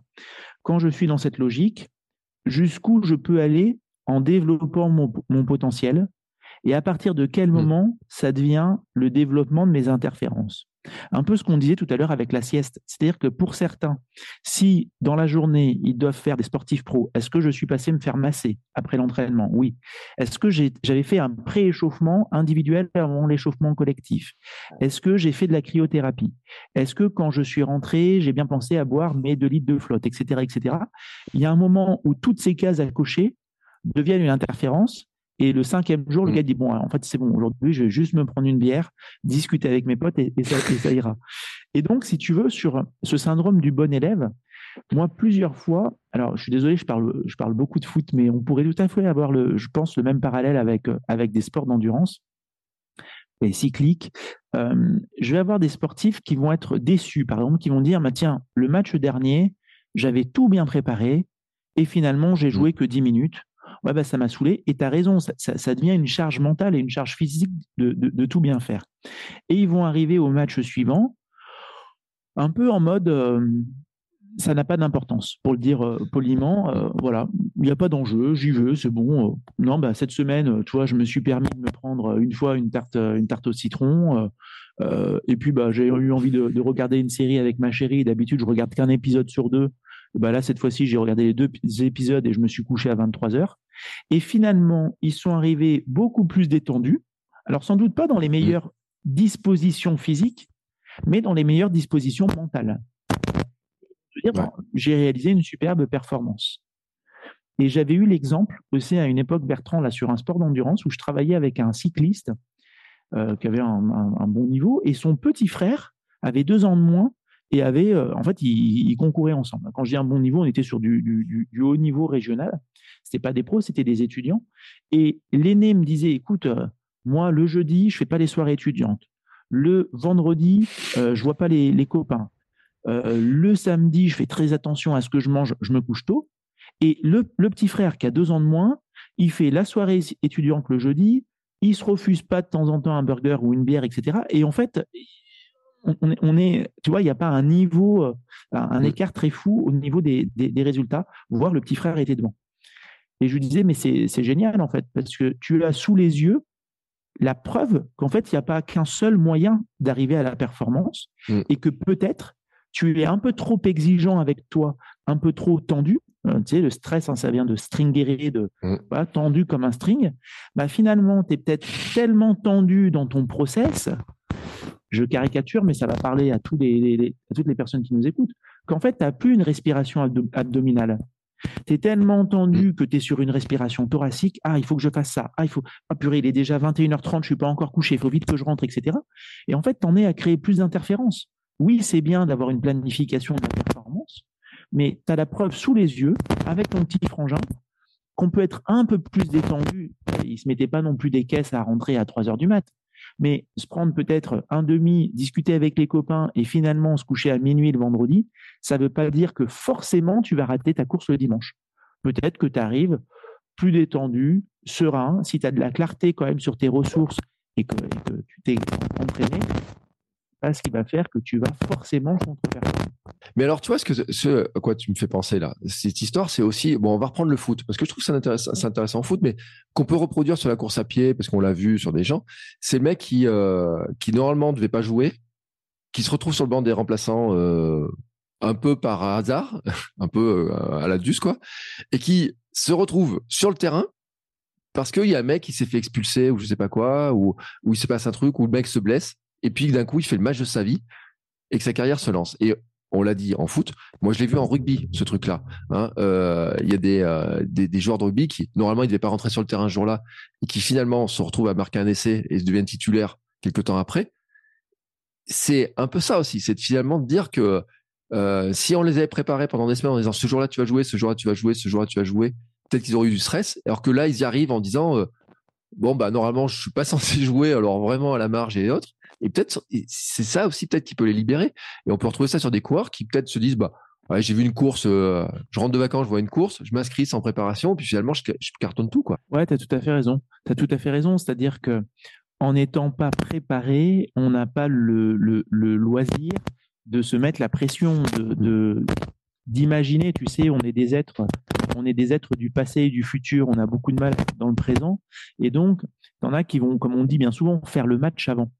Euh, c'est-à-dire se projeter dans cette situation en amont, euh, peut-être avoir de la tension par rapport à ça, avoir du mal à trouver le sommeil, là où d'autres sont absolument convaincus qu'ils ne devraient en effet pas être concernés directement par cette situation, et donc vont être beaucoup plus détendus. Donc ouais, je te rejoins. J'ai aussi eu moi ces, exemples-là déjà déjà vécus euh, de personnes qui se retrouvent sur le terrain. C'était pas forcément prévu et sont dans ce cas-là plus dans une posture de j'ai tout à gagner euh, plutôt que j'ai tout à perdre d'être d'être le titulaire qui va peut-être mmh. voilà. Encore une fois, ça dépend. Tu sais, sur certains tests, de, enfin sur des profils de personnalité, on voit que certaines personnes sont plutôt des personnes prudentes, donc mmh. plus orientées sur euh, si on imagine que euh, je suis la souris qui voit le fromage dans la cuisine, bah, t'en as qui imaginent toujours qu'il y a un énorme chat, il y a un mm. énorme danger, une menace, quelque chose de diffus un peu en, périphérie, euh, là où d'autres sont très orientés par le fromage et sont plutôt câblés sur qu'est-ce que j'ai à gagner dans cette situation. Euh, les personnes un petit peu anxieuses sont plutôt câblées sur qu'est-ce que j'ai à perdre dans mm. cette situation.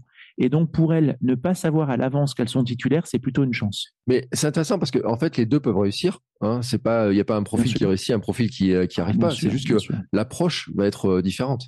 Mais tu as tout à fait raison. Tu sais, euh, on, parlait au, début de, notre échange de la motivation. Mm.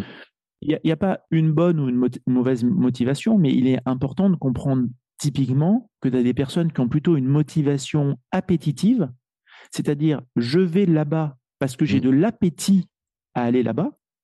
Tu en as qui vont avoir une motivation aversive, c'est-à-dire qu'elles vont là-bas, je vais aussi là-bas, sauf que je vais là-bas parce que j'ai de l'aversion pour ce que je vis derrière. Mmh.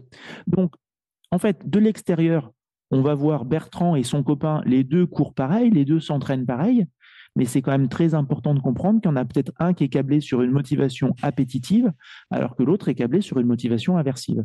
Encore une fois, ça ne veut pas dire qu'il y en a un des deux qui sera meilleur en compétition, tu as tout à fait raison. C'est juste comprendre quel est le meilleur chemin que l'on doit prendre tous les deux si on a une motivation différente. Ouais, et puis alors ceux qui sont entrepreneurs, euh, ça c'est, je pense que chez les entrepreneurs c'est un truc que tu vois beaucoup. Euh, entre ceux qui, euh, qui sont aspirés par un idéal et puis ceux qui sont en train de fuir. Et moi, euh, je sais, parce que moi, il y a un truc qui me fait fuir, c'est le salariat. Dire, punaise, il faut absolument pas que j'y retourne, il faut absolument pas que j'y retourne, il faut absolument pas que j'y retourne. Je sais que c'est un moteur dans mon entrepreneuriat à moi qui est extrêmement fort. Et je le dis, mais c'est comme ça parce que peut-être qu'au début, j'avais la vision de dire, je veux faire ça, je veux avoir ça, je veux avoir ça. Mais je me rends compte qu'il y a souvent des moments et c'est là où il y a un gros stress. Et d'ailleurs, c'est intéressant parce que c'est souvent, on se retrouve très productif, on, se rend compte qu'on va faire plein de choses. Il y a le coup de l'adrénaline, hein. on dit, oh punaise, faut que je fasse ça, que je fasse ça, et, où on avance très vite parce que justement, on a, quelqu'un un jour m'a dit, c'est comme si tu avais le lion qui te courait derrière. Il y a un moment donné, tu sens qu'il faut que tu accélères et c'est un moteur. C'est vrai que c'est un moteur. Et, euh, dans l'entrepreneuriat, je trouve qu'on retrouve beaucoup, euh, mais on va le retrouver dans le sport, mais toi qui suis des entrepreneurs et moi qui en suis un et qui accompagne des entrepreneurs, c'est un truc on voit très souvent ça. Ouais, très clairement. Oui, bien sûr, bien sûr, bien sûr. Euh, tu le vois en effet avec cette crainte de retourner dans le salariat, avec euh, cette crainte parfois de voir la trésorerie baisser aussi, mmh. et ça va être une motivation pour agir davantage. Et, là, tu as tout à fait raison, on est plus câblé sur la motivation aversive, même si on peut avoir les deux, mais on, on, est, on sensible à des, dominantes, et, euh, et, ça aide à, passer à l'action. Donc, c'est bien aussi de comprendre comment on fonctionne, parce que peut se poser la question aussi quand tout va bien, et c'est cool hein, que tout aille bien, mais de ce que l'on fait. Quelqu'un qui est plutôt câblé sur une motivation aversive, euh, si demain il a euh, neuf mois de trésorerie ou, un an de trésorerie euh, mm. euh, devant lui sur sa boîte, peut-être que c'est des personnes qui vont moins faire. C'est mm. pas grave. C'est juste en effet de le savoir, de comprendre comment est-ce qu'on peut, si besoin, pallier, pallier cela. Mais, mais c'est bien. Tu sais, c'est c'est comment Je crois c'est Tony Robbins qui dit que la clarté est un pouvoir. Et en tout cas, voilà, comprendre comment on fonctionne, que ce soit pour préparer une performance sportive ou une performance entrepreneuriale ou scolaire, on pourrait dire, c'est toujours, c'est, toujours une, chance d'avoir de la clarté sur nos ressources et nos modes de, fonctionnement. j'ai, comment s'appelle ton livre et il y a Olivier Mann en gros là sur le nom de la couverture et je trouve que c'est un exemple très intéressant. Tout à l'heure tu parlais du double projet parce que j'ai écouté l'épisode de Smoothie où il était invité où un truc peut-être les gens ne savent pas, mais son truc à lui au départ, c'est faire du ski. Son, son, son, son, projet de vie, enfin on pourrait dire, c'était d'être skieur. Il arrive au rugby euh, très tardivement et pourtant il est international. Il, joue il aurait pu gagner la Coupe du Monde de rugby et tout. Hein. Ça fait partie des, des, des, des, meilleurs joueurs au monde de rugby. Il a quatre grands chelems, je crois. Ouais, ouais c'est pas vraiment. Euh, et pourtant, quand on écoute son parcours, son truc à lui de départ, c'était le ski. C'est-à-dire de, de, partir sur le ski, de faire du ski. Euh, pourtant, euh, il vient d'Aurillac. Aurillac, il y a une équipe de rugby, il y a, tout ce qu'il faut. Mais c'est vrai que c'est marrant hein, ces parcours aussi. C'est-à-dire de, les sportifs de haut niveau euh, n'ont pas tous programmé depuis le premier jour, la première minute, etc. Parce qu'il y en a qui ont des projets en disant ah, je veux qu'on fasse ça, qu'on fasse ça. Mais en fait, on se rend compte que certains ont des chemins qui sont pas si linéaires ou pas programmés à l'avance, quoi. Bah, écoute, en fait, moi, ce que je trouve très, très honnête aussi avec, euh, avec Olivier, c'est de, de rappeler qu'à l'époque, il est rentré dans le, dans le rugby alors que cette discipline n'était pas du tout professionnelle, que en effet, grand, grand fan de ski, ce qui l'a plutôt guidé sur cette activité, c'était la notion de, de plaisir. On mmh. parlait tout à l'heure de, de motivation, euh, de mouvement, hein, motivation, euh, mauvais mouvement, même racine qu'émotion d'ailleurs. Et c'est vrai que d'avoir du plaisir dans une activité, c'est sans doute le, meilleur moyen de, de s'y investir durablement. Euh, tu, évoquais tout à l'heure le fait de connaître certaines personnes qui peuvent courir un marathon, euh, puis, euh, bah, puis s'arrêter une fois que la, case est cochée. On était là, pour le coup, sans doute plus dans une motivation extrinsèque qu'une motivation mmh. intrinsèque. C'est-à-dire que si on aime vraiment la course à pied, bah, et c'est pas, il n'y a, a, pas de jugement là-dedans, mais si on est dans une motivation intrinsèque par rapport à la course à pied, bah, il est probable que même après le 18e marathon, on ait encore envie de courir puisque intrinsèquement, on aime ça. Mm. Alors que si on aime plus de manière extrinsèque la course à pied, c'est-à-dire que je vais aimer la course à pied pour les bénéfices que cette activité peut me procurer. C'est euh, des sujets qui sont, euh, qui sont très intéressants. Et moi, je dis, hein, quand on se plonge dans tous ces rouages euh, du cerveau, du mental, du fonctionnement, de comment tout ça nous, nous animent. Hein, tu rappelles hein, la racine euh, de bouger, qui, est, qui sont importants. le et ce que j'aime bien dans ton podcast, parce que tu le répètes, c'est que la préparation mentale, finalement, elle s'adresse pas qu'aux sportifs. Hein, c'est euh, tout le monde qui a besoin de préparation mentale, parce que là, tout à l'heure, j'étais sur la page de l'enjeu, et comme tu, nous as parlé de l'enjeu, mais je parlais de ma femme avec ses examens, c'est qu'il y a un enjeu qui est extrêmement important. En tout cas, elle se mise euh, beaucoup, beaucoup d'enjeux, et ça peut arriver à n'importe, enfin, à tout le monde. C'est-à-dire que euh, ça peut être un entretien pour d'embauche, ça peut être un rendez-vous amoureux, ça peut être un truc sportif, ça peut être euh, même ces enfants qui passent un concours, je ne sais pas, du conservatoire ou un examen, on stresse pour eux. Il y a plein de choses en fait. On pourrait se dire que les méthodes de préparation mentale s'appliquent à tout. Ouais, clairement, vraiment, vraiment. Et mmh, oui, bah, enfin, tu vois, c'est typiquement c'est pour ça que j'ai voulu faire le livre. Hein. C'est vraiment pour pour apprivoiser, on va dire, des techniques de préparation mentale et que la préparation mentale soit un peu plus dans nos foyers. Mm. Comme je disais tout à l'heure sur la vie perso, ça peut bien entendu nous, aider. Et, là, tout ce que tu partages à, juste titre, Bertrand, me refait penser justement à la problématique du stress chronique qui nous met dans un mode mental, c'est le professeur Fradin qui appelle ça le mode mental automatique, où en fait, on ne questionne plus notre perception de l'enjeu. Parce qu'en fait, c'est pas tant l'enjeu mm. que la perception qu'on en a. Et bien entendu qu'un enfant qui passe le conservatoire, c'est important, ou une personne qui passe ses épreuves pour devenir naturopathe, c'est important. Mais peut-être que si on arrive à baisser un peu la perception qu'on a de l'enjeu, à le relativiser un peu, ça ne veut pas dire qu'on s'en moque de l'avoir ou de ne pas l'avoir, mais peut-être que ça va nous permettre d'exprimer davantage notre potentiel en se disant oui, c'est important, mais important de façon saine, et je ne joue pas ma vie sur cette journée ou sur les trois journées d'examen. Donc c'est vrai que la préparation mentale, elle est, elle est importante pour, pour un étudiant, pour un, une lycéenne, euh, pour un médecin, pour euh, un, salarié, un chef d'entreprise, un sportif, un chômeur. Euh, ça peut vraiment parler à beaucoup, beaucoup d'entre nous et pas uniquement à des personnes qui veulent gagner une médaille olympique à Paris 2024. Et euh, c'est euh, c'est pas facile cette histoire-là parce que la clé 3 dans ton livre, c'est le résultat ne vous appartient pas. Et euh, c'est vrai que quand même, tout est tourné vers le résultat. Et on parlait tout à l'heure, tu, donnes l'exemple d'une lycéenne, mais combien de fois les notes, on veut le résultat, on veut telle note, on veut. Alors il y a ceux qui veulent les mentions, mais, mais même ceux qui ont fait des classes prépa, tes anciens, tes étudiants ingénieurs que tu avais une époque, s'ils ont fait une classe prépa, peut-être ils faisaient partie de ces prépas où le dernier, on donnait la copie au moins bon en premier ou en dernier, où il fallait, on leur mettait un stress, on les, crée du stress, les examens, etc. C'est-à-dire que c'est quand même tourné sur un résultat. Euh, tout ce qu'on fait, on est quand même dans un monde compétitif. Euh, donc, le résultat ne vous appartient pas, mais bon, on est quand même tourné vers lui, quoi. Ah, mais tu as tout à fait raison. Tu as tout à fait raison. Et à la fois, il en faut, enfin, il en faut. Si, je reste sur une, pratique plutôt, euh, on va dire, entrepreneuriale et sportive, ce qui est mm. ma pratique courante de la préparation mentale, et aujourd'hui, je suis que très rarement enseignant. Euh, je ne dis pas qu'il n'en faut pas des résultats et, qu'il ne faut pas des objectifs de résultats. Je dis juste que si on est câblé que sur le résultat, je veux être mm. champion de France ou je veux être dans les 50 premiers du prochain marathon que je vais faire, mm. si on est câblé que sur le résultat, posons-nous 30 secondes pour réfléchir à la part que nous maîtrisons de cet objectif. Mm. En fait, qu'est-ce que je maîtrise quand je dis que je veux être dans les 50 premiers? Très peu de choses. Tout dépend combien nous sommes à partir, mais selon le niveau des autres, bah, en fait, je, ne maîtrise finalement quasiment rien, je maîtrise juste ma performance.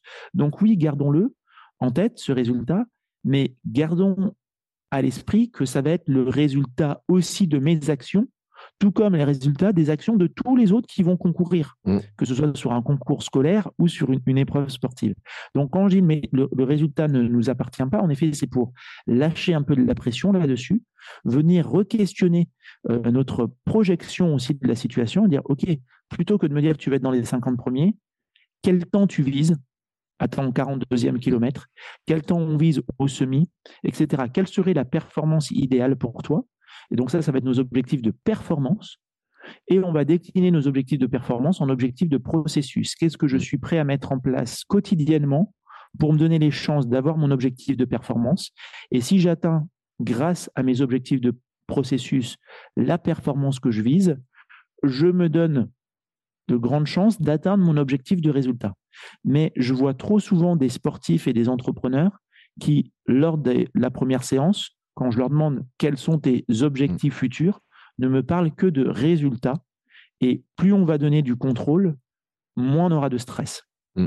Encore une fois, le stress peut nous faire du bien, mais, mais c'est très bien d'avoir du contrôle sur le, processus, sur la performance que l'on vise, parce qu'il reste justement cette, cette, cet élément un peu inconnu qui va générer un peu de stress et sans doute du stress salutaire sur le, sur le résultat. Mais la perte de contrôle est, est, génératrice de, de stress. Mais alors hier, j'ai entendu une, anecdote. Donc hier, je rappelle, c'était par rapport à notre enregistrement. 25 septembre, hier, c'était le marathon de Berlin. Kipchoge bat le record du monde du marathon et le, le je sais plus qui était le commentateur, mais qui est un, coureur, dit euh, Kipchoge, il a un truc qui est particulier, c'est que quand on lui demande quel est son objectif sur cette course, il annonce qu'il veut juste battre son meilleur temps. Et il dit, il n'a pas dit qu'il voulait battre le record du monde, il a dit il veut battre le meilleur temps. Ce qui est intéressant, parce qu'on on revient aussi là-dessus quand même, c'est que s'il bat le meilleur temps, s'il est premier, il bat le record du monde. Mais il n'est pas. Bon, est-ce qu'il est à l'abri ou pas? On a vu qu'hier, c'est pas le cas. Mais n'empêche que l'objectif qu'il annonce, c'est un objectif qui dépend de lui. C'est-à-dire battre son record, son temps, et pas le record du monde. Parce qu'il aurait pu avoir. Et je pense toujours, tu sais, l'histoire de. Dans ma jeunesse, j'étais marqué par le record de. Carl, euh, pas le Carl Lewis, comme il s'appelait. Euh, euh, tu sais, en son longueur, là, il y avait le record de Bimon qui n'avait pas, été, qui pas été battu pendant des années. Et puis, euh, il y a une année, euh, ils sont tous à, battre le record du monde du, du 100 longueur. Et il y a Carl Lewis, et puis l'autre, je sais plus comment il s'appelle, euh, Powell, qui était, tu sais, qui fait un saut, ouais, qui bat le truc. Et je me dis, les mecs, ils sont à la lutte pour battre le record du monde. Les deux, ils battent le record du monde. Mais en fait, il y en a qu'un qui est champion, etc. Mais quand on prend le résultat, Carl Lewis, il pensait que s'il battait le record du monde, il serait champion du monde. Mais, comme tu le dis, le résultat de la médaille, dépendait pas que de lui, dépendait aussi du gars à côté. Et euh, un peu, tu vois, on a vu sur l'UTMB cette année, euh, Mathieu Blanchard, j'ai dans le podcast, il fait partie des deux qui passent sous les 20 heures, mais il gagne pas pour autant parce qu'il y en a un autre. Bon, c'est il y en a un autre. Ça dépend pas de lui. Cette, mm. La victoire ne dépend pas de lui complètement. Ouais, exactement. Et, je trouve aussi que euh, il y a quelque chose de sain à avoir de la clarté sur nos objectifs de performance et de processus. C'est que justement, on, on, on, va pas jeter, tu sais, comme on dit des fois, euh, l'eau du bain euh, et, le, et le bébé avec. On peut encore une fois relativiser. Alors, c'est n'est pas toujours facile quand on se dit, tiens, je suis deuxième ou je suis quatrième, je suis au pied du podium. N'empêche que si l'objectif de performance déjà est atteint, je pense que c'est une satisfaction. Je pense, alors c'est facile de dire ça, moi je suis pas un grand compétiteur, oui je fais mes, mes, petites compètes des fois de trail ou autre, mais je pense aussi qu'on peut parfois avoir de, de la reconnaissance pour les personnes qui sont devant quand elles se sont bien entraînées, parce que c'est peut-être aussi grâce à elles qu'on améliore notre performance, mmh. et c'est peut-être grâce à elles dans certains cas qu'on va trouver aussi encore de la motivation pour performer, s'en inspirer et être encore meilleur peut-être la prochaine fois, euh, comme les personnes qui te disent bah, moi je veux déjà améliorer mon temps, c'est-à-dire réaliser ma meilleure performance possible. Et en effet, peut-être qu'un jour on peut améliorer son temps et se retrouver deuxième ou troisième. Le résultat dépend tellement des autres. Mais tu sais, moi, c'est pour ça que je déteste les commentaires de sportifs sur l'équipe. Tu sais, les, les gens qui font pas de sport, qui regardent les résultats et qui disent à un champion, il finit quatrième et dire ah ben tiens il fait que quatrième c'est nul et tout il aurait pu faire ça. Mais et que à côté de ça tu as le sportif quand il est à l'interview au micro de Nelson Montfort sur les jeux il dit mais je suis super content de ma course. Euh, ouais je finis quatrième ça fait euh, yesh mais franchement j'ai fait une belle course et je suis content de ma course. Il y a des gens qui le comprennent pas ça. Mais en fait quand tu rappelles ce que tu viens de dire bah, ça explique aussi. C'est-à-dire qu'il y en a certains pour qui euh, la quatrième place, leur performance, ils ont tout fait, mais c'est vrai que tu n'es pas à l'abri que tu as un mec qui débarque euh, ou une fille qui débarque, qui soit qui fasse un meilleur temps. Et on l'a vu pour plein de sportifs. On l'a vu pour plein de sportifs. Moi, je suis à Clermont, on a Lavillenie euh, qui une fois au JO, il voit un mec qui débarque à Rio, qui leur sort un saut comme ça magique, alors qu'il aurait pu être champion olympique pour la deuxième fois. Bah, le mec, il, sort ça, quoi. Bon, et je crois qu'il en a pas ressorti beaucoup après, le gars derrière. C'est vrai, c'est vrai. Bah, c'était un Brésilien, justement, ouais. Mais ça fait partie de la compétition. Ouais, c'était Braz. Il faut l'accepter, en fait. Il faut l'accepter. Alors, nous, à notre niveau, on n'est pas dans ces histoires de victoire et de premier, d'être deuxième, mais ça nous rappelle aussi que nous, il faut d'abord nous fixer des objectifs qui soient aussi de progression personnelle. Et passe et la progression, elle n'est pas jugée d'ailleurs que sur le chiffre. Hein, J'ai fait un épisode il y a pas longtemps sur euh, c'est pas que le chrono. Il peut y avoir plein d'autres objectifs de progression qui amène aussi euh, des, des, processus pour progresser. Oui, clairement, clairement, clairement. Mais, euh, mais ouais, non, non, c'est sûr que c'est intéressant et ça donne une autre lecture à ce que l'on à ce que l'on met en place. Et je te rejoins sur là aussi la lecture des résultats par les personnes qui ne sont pas directement euh, dans le processus de performance, qui peuvent être durs des fois à lire par, certains ou certaines athlètes. Et, euh, là aussi, c'est bien, euh, c'est bien de savoir prendre un peu de distance par rapport à ça. Moi, j'ai déjà eu des sportifs qui ont, qui ont coupé leurs réseaux sociaux après, après certaines épreuves, pas tant parce qu'ils étaient déçus de leur performance, mais en fait, la lecture la lecture des commentaires donc des, personnes qui, qui, qui justement euh, portaient un jugement sur cette performance était trop euh, trop génératrice on va dire euh, d'interférence justement pour eux. Ouais.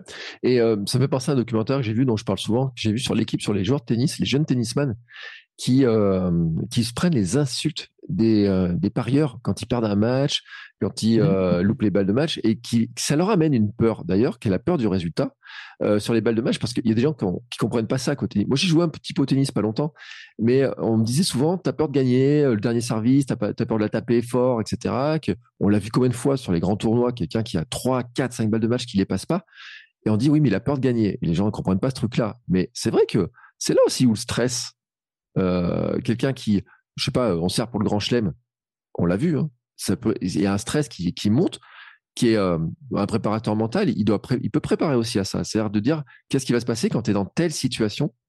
Mais c'est difficilement imaginable aussi pour certains. Se dire euh, d'arriver à savoir ce qui va se passer, de le vivre, parce que tu l'as jamais vécu. Donc c'est ça aussi l'expérience, il faut l'apprendre. Ouais, ouais, clairement, clairement, clairement. Euh, en effet, oui, donc oui, j'ai vu aussi ce reportage hein, qui touche des jeunes tennisman, mais aussi des moins jeunes. Enfin, quand je dis des moins jeunes, on voit par exemple mm. quand même Carole Garcia aussi. Euh, j'ai un doute là sur le prénom, c'est Carole ou Caroline, je sais plus. Caroline, Caroline. Caroline. Bah, d'ailleurs, on voit qu'il y en a un, c'est euh, je sais plus lequel, qui n'a même plus de réseaux sociaux. Il dit bah moi je m'en fous, j'ai même pas de téléphone. Et c'est lui qui est le plus heureux de tous. Mais c'est mais après ils sont obligés aussi. C'est-à-dire qu'ils sont obligés, ils sont ils sont partenaires de, de grandes marques, ils sont obligés d'être sur les réseaux sociaux pour dire je joue avec telle raquette, je joue avec tel truc, je fais ça et ça. C'est ça. aussi qui est l'envie, la difficulté du sportif. On se rend pas compte du stress qu'il y a sur ces sportifs comme ça. C'est ça, ouais, c'est ça qui est très compliqué. Et en effet, ça, ça crée même. Euh, alors En effet, stress, c'est moi le, enfin, le, terme me va bien, mais là du coup, ça, ça crée même plus de l'anxiété. Mmh. C'est-à-dire, ça crée le, L'anxiété, on pourrait dire que c'est un stress d'anticipation ou de rumination. D'accord. C'est-à-dire qu'en fait, on n'est plus dans la situation stressante du match. Bon, on est dans une autre situation stressante qui est la lecture des mmh. commentaires. Et c'est vrai que ça crée beaucoup d'anxiété parce que, euh, oui, tu, vois qu'ils se, font, ils se font insulter parce qu'un tel avait parié 20 euh, euh, euros et pour certains, des fois, c'est 5000 euros sur tel ou tel résultat. Et donc, ça, c'est, ça, c'est très compliqué.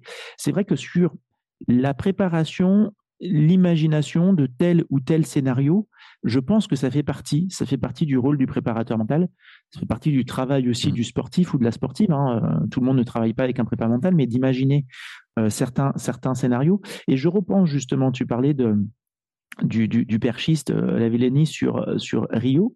Je pense, je crois vraiment, alors je ne sais plus si c'est à Rio ou s'il l'a dit à Doha, moi je pense qu'il a vécu deux grandes contre-performances. Mmh. Ça reste un immense champion, contre-performance en termes de résultats. Mm.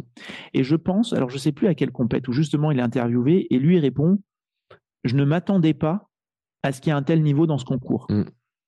Et là, du coup, on est plus câblé justement sur les autres. On est câblé justement sur le résultat en se disant bah, normalement, si je fais tel perf, je vais gagner. Mm. Et donc, il y a vraiment tout ce, tout ce processus. C'est pour ça que ah oui, le, résultat ne nous appartient pas. Quoi. On ne peut pas savoir, on n'est pas à l'abri que tel jour, tel, tel athlète, on ne sait pas pourquoi, mais euh, soit, soit dans, des, dans des euh, conditions optimales et, sorte un saut que la personne peut-être ne ressortira plus jamais après. Ouais, mais tu sais, on n'est pas à l'abri aussi que la personne en question, ce soit soi. Bien sûr, ah, mais c'est sûr. J'ai reçu des messages aujourd'hui de gens qui me disent, bah, bah, je sais pas comment j'ai fait, mais je suis la première de ma compétition. Euh, je suis monté sur le podium, je suis la première de ma catégorie. Des gens qui s'attendent jamais à gagner des courses. Et j'ai eu des invités comme ça. Euh, je pense notamment à Cécile Bertin qui racontait qu'elle a gagné un marathon. Elle avait prévu de courir le semi-marathon, elle se retrouve première. Elle dit bah finalement je vais courir le marathon. Et par erreur, comme elle le dit, elle se retrouve à le gagner.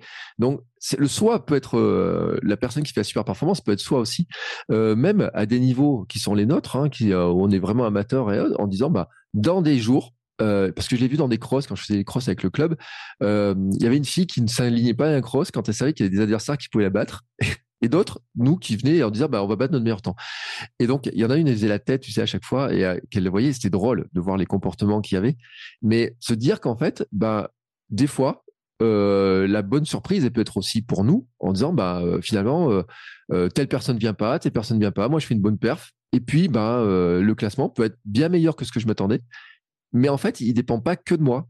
Et moi j'ai donné le meilleur, mais c'est vrai que le résultat global, dépend aussi de, ne serait-ce que de la présence des autres et de ce qu'ils ont fait aussi pour être là. Ouais, tu as tout à fait raison. Tu as tout à fait raison. Et, tu vois, alors sur de l'athlé, alors on n'était pas sur des pratiques longues d'endurance, mais à une époque, je bossais avec euh, Camille, euh, Camille Le Joly, qui a, voilà, qui a eu, qui a eu des, titres en heptathlon. Euh, parfois, la performance n'était pas satisfaisante, mais les résultats l'étaient. C'est-à-dire l'objectif de résultat mmh. était d'être podium ou d'être première sur telle compète. L'objectif de performance était de faire X nombre de points. Bah, en fait, on avait fait, la personne pouvait avoir fait moins de points, mais finalement valider quand même mmh. l'objectif de résultat. Donc ça, montre bien en effet que parfois même, alors euh, peut-être parce qu'on est, très bien préparé, mais même avec une contre-performance, on peut avoir un résultat satisfaisant et parfois on peut battre son record euh, et faire une superbe performance et finalement euh, être, être au, pied, au pied du podium, par exemple. Donc c'est pour ça qu'il ne faut pas que lire, il faut pas que lire le résultat. Je trouve que c'est très très réducteur, mais voyons la performance et puis voyons les mmh. processus parce que c'est pareil. Des fois on fait une super perf et on se dit bah c'est génial parce qu'il y a encore des, améliorations possibles sur les processus, améliorations qu'on est d'accord de, mettre en place.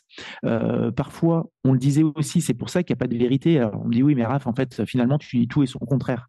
Je, je dis juste qu'on doit travailler au cas par cas, parce que c'est ce qu'on disait tout à l'heure. Dans certains cas, certains vont, pour X raisons, être incapables de suivre les objectifs de processus. Peut-être qu'on en avait trop mis, la sieste à telle heure, euh, mmh. tu manges tant de flocons d'avoine, tu fais ci, tu fais ça et, tu dors à, 21 heures, bah, certains à un moment envoient les, objectifs de processus volés et finalement euh, arrivent à, à s'activer pleinement le jour de la compète et faire une superbe performance alors qu'on n'a pas du tout respecté les objectifs de processus. Comme quoi, des fois, c'est la beauté du sport aussi, hein, c'est la beauté de, de, l'humain. Euh, bon, on a beaucoup parlé du stress et du fait, mais euh, de, de le fuir, de le combattre, de d'activer les, tous les éléments, donner de l'élan. Mais faut rappeler quand même que, tu le dis à la fin, que le stress, euh, on peut lui donner des rendez-vous parce qu'il peut être bénéfique et que euh, c'est, euh, il a aussi son rôle à jouer dans la performance et dans, dans, notre activité. Ouais, très clairement, très clairement. Et merci, merci de le repréciser, de me permettre de, de, revenir dessus. Mais en fait, le livre, mon livre, la huit clés pour gérer son stress comme les champions, c'est pas, c'est pas une méthode anti-stress. Euh, le stress, encore une fois, est bon pour la santé. Euh, le stress peut nous, nous, nous sauver la vie dans certaines situations, peut nous aider, donc il est salutaire. La seule chose que j'essaie de gérer, c'est l'excès de stress, c'est le stress chronique, mais avoir du stress, c'est bien. C'est bien aussi d'être dans des situations qui sont importantes pour nous. Mm. C'est bien aussi de se questionner sur nos ressources et de voir de quelle façon est-ce que je peux soit plus les considérer, soit les améliorer Parce que des fois, peut-être qu'à juste titre, je pense que j'ai pas le niveau pour faire face à telle ou telle situation. Ben, allons-y justement, entraînons-nous, préparons-nous différemment, et c'est hyper salutaire, c'est hyper bon pour l'estime de soi de se sentir progresser. Donc, encore une fois, ouais, tu as, tout à fait raison. Hein. Moi, je l'appelle Fernand. Le stress, un peu comme un vieil ami, comme on disait tout à l'heure. J'ai pas envie de le tuer, mon vieil ami, ou de le manger. J'ai conscience qu'il veut m'aider. Parfois, il est un peu têtu, parfois, il est un peu dépassé ou, à trop vouloir mon confort tout le temps. Alors que moi, j'ai envie de me confronter aux éléments et que ça peut me faire du bien. Donc, c'est juste arriver à relativiser, à questionner un peu ce stress, mais sans vouloir l'éradiquer. De toute façon, je pense que c'est un, un vœu pieux. Eh bien, écoute, on va conclure là-dessus. C'est une très belle conclusion. Euh, parfaite. Euh, alors, on va juste rappeler. Alors, le titre du livre, 8 clés pour gérer son stress comme les champions. Ça, on le trouve très facilement, version mmh. papier, version euh, numérique, sans aucun problème. Je mettrai le lien. Et puis, tu vas nous rappeler les liens pour les gens qui voudraient te suivre, te contacter, euh, savoir ce que tu fais, etc. Ouais, ok. Ben merci beaucoup pour, pour cette occasion. Alors, on peut me retrouver en tapant Raphaël Oma. Oma, c'est H-O-M-A-T. Je suis présent sur Instagram. Euh, j'ai un, un, site internet. Je suis présent aussi sur LinkedIn. On peut tout à fait me contacter sur, sur LinkedIn. Et puis, bah, comme mmh. toi, Bertrand, alors moi, il est, il est beaucoup plus récent. Mon, mon, podcast, il est tout petit et je serais ravi de, de t'entendre dans le smoothie. J'ai aussi donc un podcast qui s'appelle Le Smoothie ou parfois seul, ou parfois avec des invités. On vient euh, visiter un peu les ingrédients euh, des, uns et des autres que, les personnes donc, mettent dans leur smoothie, peut-être pour performer en tant qu'entrepreneur, en tant qu'athlète, euh, en tant qu'artiste également. donc voilà, si vous voulez avoir quelques, éléments sur votre préparation mentale, vous pouvez venir aussi écouter le smoothie qu'on trouve sur les différentes plateformes d'écoute. Et que j'écoute en courant sur le... Alors le jour où j'ai découvert, je l'ai bingé, j'en ai écouté je sais pas combien d'affilée. Et euh, j'ai trouvé vraiment, puis j'aime bien le ton, t'es posé sur les euh, sur, les éléments, c'est super intéressant. Le livre aussi, bah, de toute façon, si était pas bien, je t'aurais pas invité. Euh, donc ça, c'est clair. en tout cas, je te remercie pour le temps que passé avec nous pour nous expliquer ça. On voit, hein, c'est vraiment un sujet qui est très intéressant. Tu donnes plein d'outils, a des méthodes sur pour, traiter tous les aspects. Tu dis bien d'où, euh, sur quoi on travaille, sur quoi on avance, etc. C'est vraiment très. Euh, on voit le sens de la pédagogie. C'est là aussi on voit les, les côtés enseignants qui, euh, pédagogie, formateur, coach. En tout cas, les anciens profs. Merci beaucoup pour le temps passé avec nous. Euh, c'est très intéressant. Bien entendu, je mets tous les liens dans les notes de l'épisode. Et puis écoutez, bah maintenant, euh, on va se dire au revoir. Euh, et on se retrouvera la semaine prochaine pour un nouvel épisode. Et je te remercie encore, Raphaël, pour le temps passé avec nous. Ciao, ciao. Merci Bertrand. Salut à tout le monde.